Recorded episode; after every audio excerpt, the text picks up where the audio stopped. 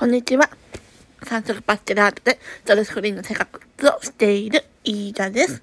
今回は不安に襲われた時のお話をしたいと思います。皆さんは不安に襲われた時どうしますか？不安に襲われた時って、何を考えてもうつ状態になると思うんですよね。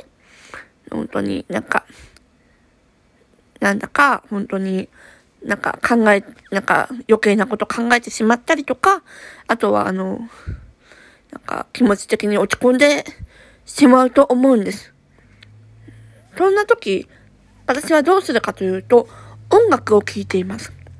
音楽を聴いて気を紛らわしております。音楽を聴いたりとか、あとは、ドラマや映画を見たりしています。ドラマや映画結構ね、あの、いいんですよね。なんか、私が利用しているのは、TVer。TVer という配信アプリ使っていたりとか、Amazon プライムを使っております。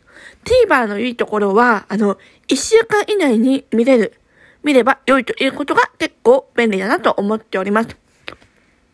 不安に襲われた時ね、あとはいいこととしては、あの、文章に不安な気持ちを書くというのもね、結構大事なことなんですよ。なんかね、やっぱり考え、考え事してると、やっぱり頭がぐるぐるしてしまうと思うんです。